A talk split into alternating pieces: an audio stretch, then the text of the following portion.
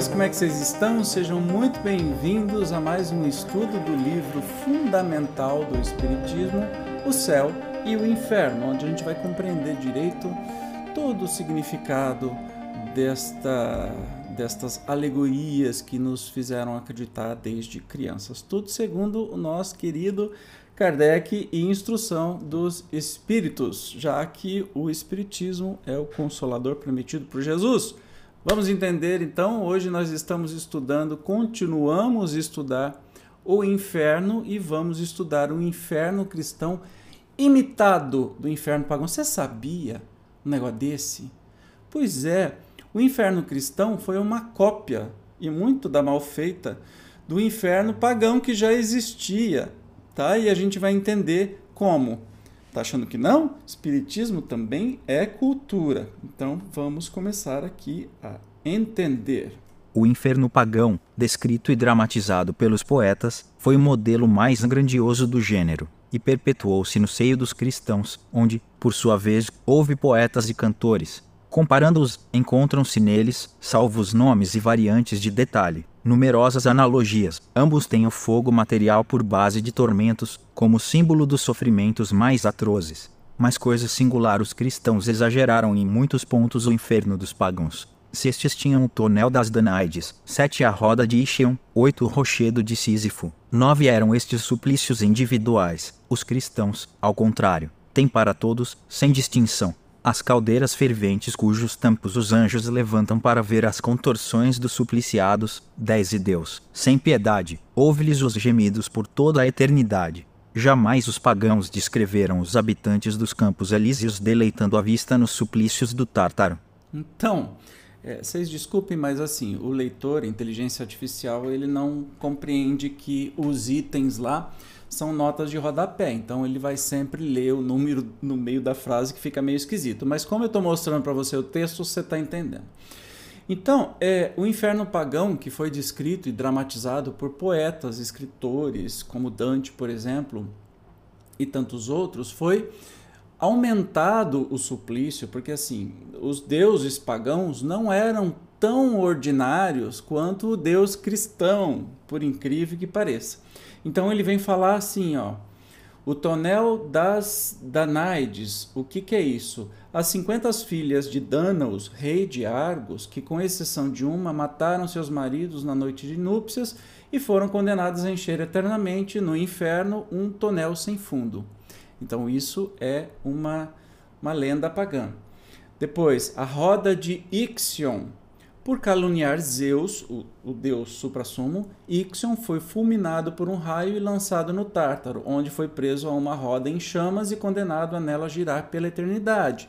Então não é invenção dos cristãos. O rochedo de Sísifo, por assaltar os viajantes, Zeus condenou Sísifo ao Tártaro e deu-lhe como castigo eterno a obrigação de empurrar uma pedra até o lugar mais alto da montanha, de onde ela sempre rola de volta. É, então, assim, tem muito, muito, é, muito mais crueldade no inferno cristão do que nos infernos pagãos. Olha que interessante. E uh, o, cristianismo copiou, juntou todos os infernos pagãos de outras religiões, do paganismo e tudo mais, e colocou como é, o cristianismo, só que de uma maneira mais ordinária, mais pesada e meio que Deus aprovando tudo isso, coisa que nem nos infernos pagãos eles cons conseguiram esse grau de sacanagem, né? Então, enfim, vamos, vamos continuar aqui, ó. Deixa eu tirar o número.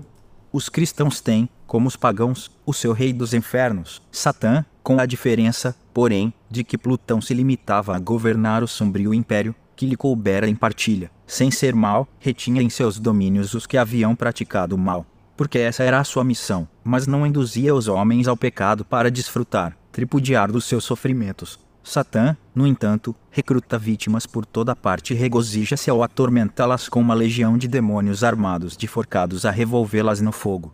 Já se tem discutido seriamente sobre a natureza desse fogo que queima, mas não consome as vítimas. Tem-se mesmo perguntado se seria um fogo de betume.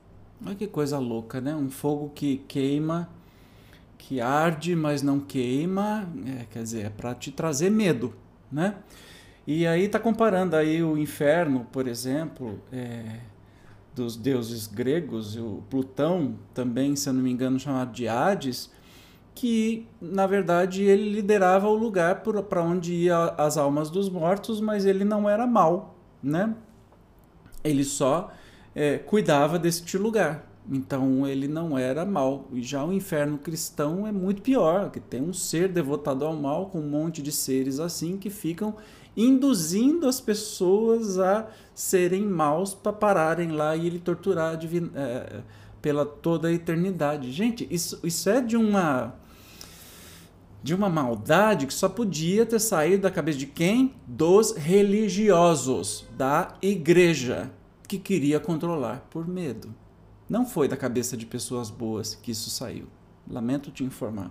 O inferno cristão nada cede, pois, ao inferno pagão. Aliás, é muito pior o inferno cristão do que o inferno pagão. As mesmas considerações que, entre os antigos, tinham feito localizar o reino da felicidade, fizeram circunscrever igualmente o lugar dos suplícios, Tendo se colocado primeiro nas regiões superiores, era natural reservar aos segundos lugares inferiores, isto é, o centro da terra, para onde se acreditava servirem de entrada certas cavidades sombrias, de aspecto terrível.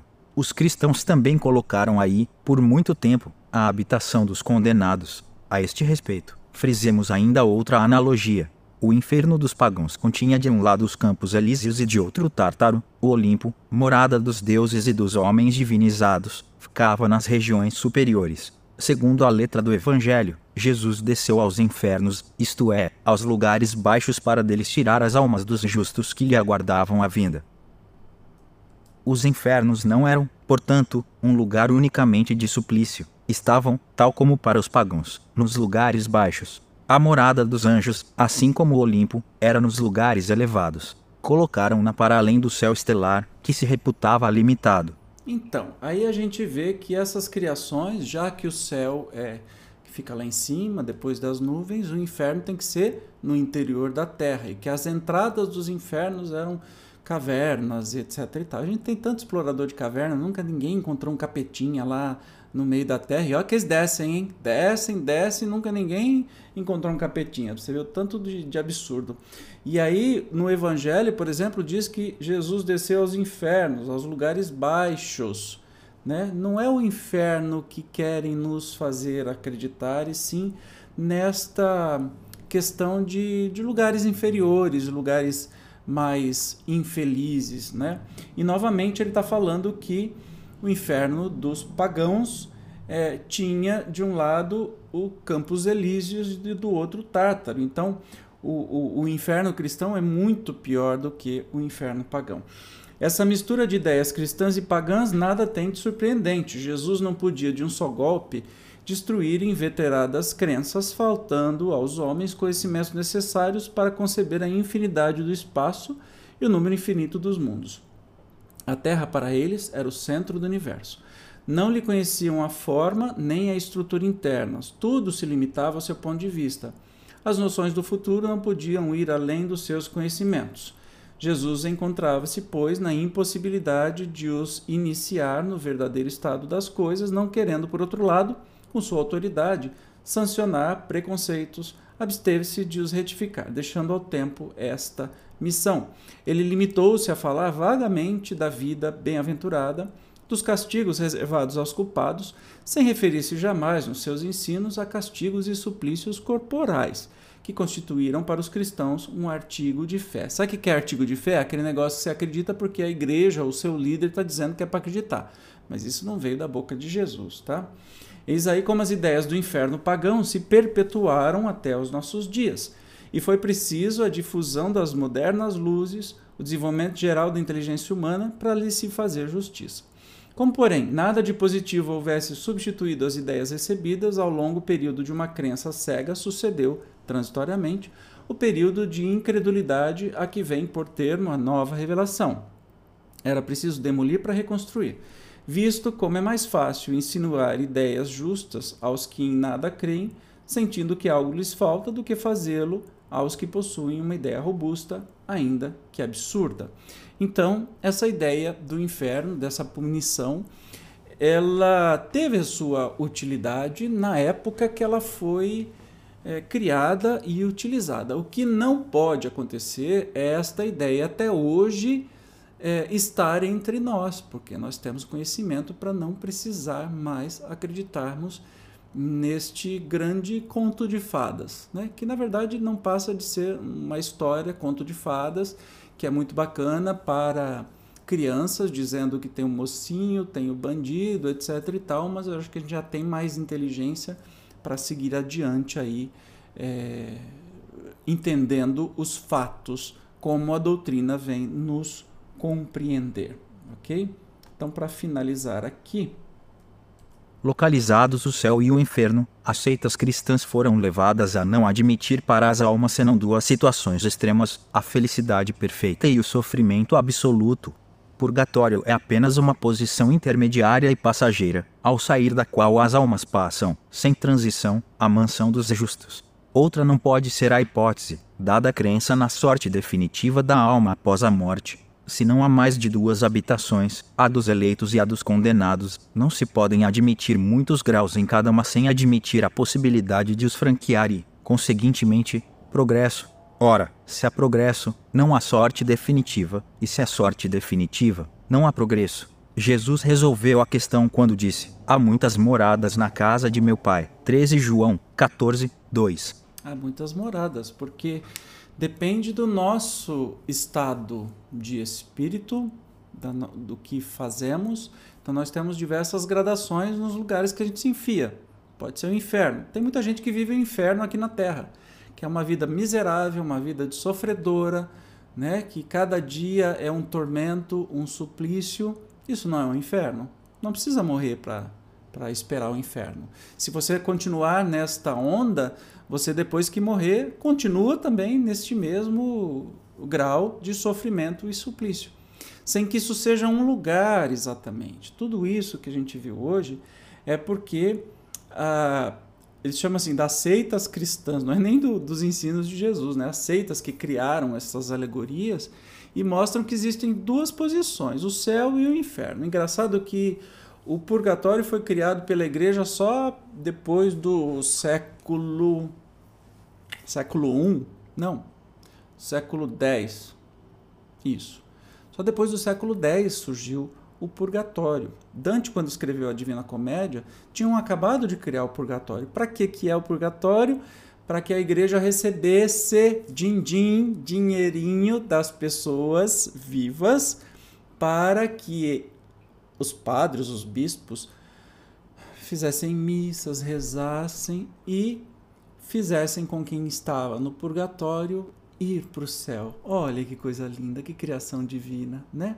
Mas pera lá, não era ou você vai para o céu ou você vai para o inferno e não tem gradação, ou seja, ou você é bom ou você é mal, não tem meio termo nisso?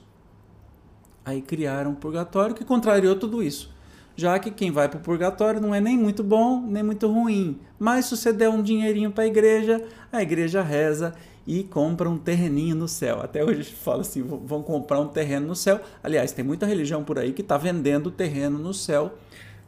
É só deixar o seu dízimo, que seu terreno está tá lá no céu, com a casa construída. Ou seja, você tem uma visão materialista colocada como se fosse algo que vem depois da morte. É um, um absurdo atrás do outro. Mas por isso que nós estamos aqui estudando, tá?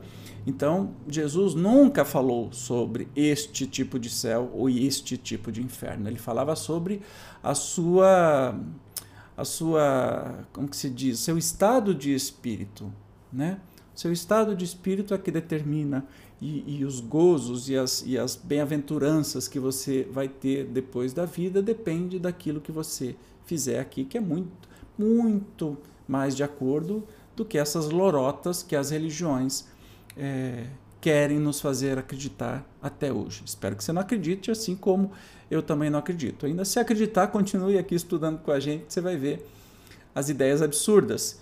E não faz mal nenhum a gente questionar. É para isso que Deus nos deu inteligência, não é mesmo? Se você não é inscrito aqui no canal, por favor, se inscreva e clique nas notificações. Você sabia que a maioria das pessoas assistem vídeos aqui e não são inscritos? Poxa vida! Ajuda eu aí, se inscreve e clique lá no sininho que você sempre vai ser notificado quando tiver um vídeo novo. E todo dia às 18 horas tem vídeo novo estreando aqui no canal. Se puder um pouco mais, clique no botão Seja Membro e ajude com que o canal cresça cada vez mais. Se esse vídeo foi importante para você e achar que pode ser interessante para um amigo, mande para ele com vídeo para se inscrever aqui no canal. Nós nos encontraremos no próximo estudo do céu e inferno, onde continuaremos estudando mais um pouquinho do inferno. Você vai perder? Estarei aqui, te espero. Beijo, tchau.